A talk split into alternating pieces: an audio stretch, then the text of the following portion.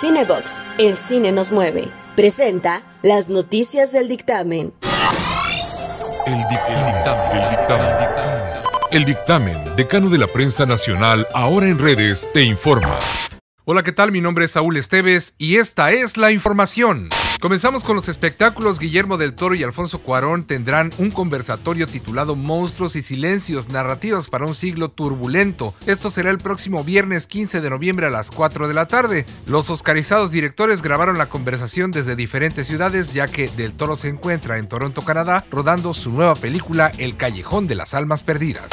Bárbara de Regil debutará en una película de Hollywood. A través de su cuenta de Instagram dijo que el filme se llama Blackout, protagonizada por Josh Duhamel, ella y Omar Chaparro. Por su parte, el joven cantante puertorriqueño Ryan Milo presenta un homenaje al gran maestro Juan Luis Guerra con el lanzamiento del tema La hormiguita en versión bachata. Hola, ¿qué tal? Habla Ryan Milo desde acá, desde Puerto Rico. Quiero enviarle un gran saludo a mis hermanos de allá del Dictamen Entretenimiento. No olvides escuchar mi nuevo sencillo, La Hormiguita. ¡Súbelo! Arte Legal Tributario. Asesorías Fiscales. Presenta las noticias del dictamen. Y en más información, el presidente de México entregó la condecoración Miguel Hidalgo a Jesús Seade por su participación en el TEMEC. Dijo que fue muy destacada y que se lograron muchos beneficios para México respetando su soberanía.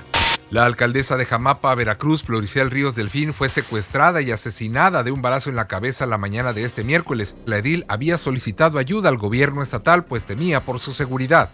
Una chica falleció por estrés académico en Martínez de la Torre, Veracruz. Sí, esto está generando opiniones encontradas entre la sociedad, mientras que la madre de la joven indica que fue una víctima de la nueva modalidad educativa. La información deportiva con Julio Mora. Muchas gracias, Saúl Esteves. Arrancamos con el dictamen deportes y con el tema de la televisora que estaba a cargo de la transmisión de los partidos de la Liga de Balompié Mexicano porque estos dijeron no vamos más, renunciamos, no nos interesa y no vamos a pasar ni un solo partido más. Así que todos los equipos tendrán que arreglarse con una televisora, por streaming, como quieran y manden llevarlo a cabo. El tema es de que quedaron fuera. Por ejemplo, el Club Veracruzano de Fútbol Tiburón, desconocemos qué va a pasar. De eso platicaremos más adelante. Pero Atlético Veracruz ya lo transmitió RTV, Radio Televisión de Veracruz, lo transmitió Radio Fórmula, esto en el tema radiofónico, así como IM Sports, que bueno, pues entendemos que las imágenes fueron cedidas por Radio Televisión de Veracruz. Ya veremos qué pasa. Carlos Salcido le dio un ultimátum a Diego Bartolota, presidente del Club Veracruzano de Fútbol Tiburón.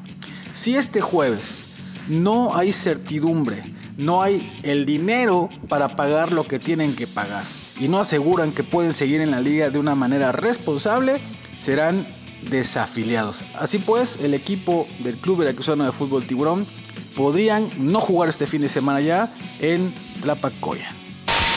El premio estatal del deporte se definió. El dictamen tuvo presencia con un servidor y se eligió a los mejores deportistas y entrenadores de lo que comprende el año 2018 hasta lo que va del 2020 después de la pandemia y ustedes bien saben todo lo que se ha vivido. Bueno, la ganadora al Premio Estatal del Deporte 2020, Lolita Hernández, Dolores Hernández Monzón, la clavadista veracruzana que por cuarta ocasión lo consigue. 2012 ganó, 2014, 2016 y ahora el Premio Estatal 2020. Felicidades para Lola se propuso un premio especial, un reconocimiento especial para Ana López Ferrer por parte de este servidor y está analizándose para que el día de la entrega del premio esté presente Anita López Ferrer que le apodan la Pony.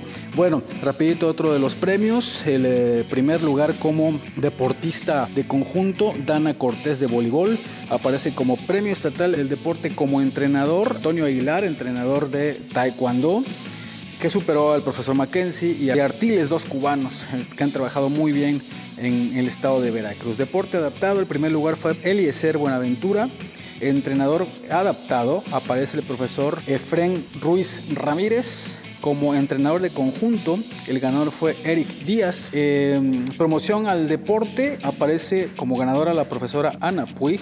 Claudia Torres estuvo muy cerca, el dictamen la propuso, no se pudo, pero bueno, fue, de hecho fue empate. Y después hubo una serie de, movimientos, pero la ganadora fue la profesora Puig de gimnasia en Coatzacoalcos. Ahí está la situación del Premio Estatal de Deporte. Lolita Hernández gana por cuarta ocasión este premio y muchísimas felicidades para Lolita, Lola, la veracruzana. Yo soy Julio Mora, esto fue el dictamen Deportes, nos escuchamos el día de mañana.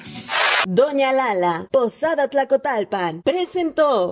Está usted informado de las noticias que debe saber. Mi nombre es Saúl Esteves y en la producción Nelo Ceballos. Gracias a todos por suscribirse, seguirnos y compartir.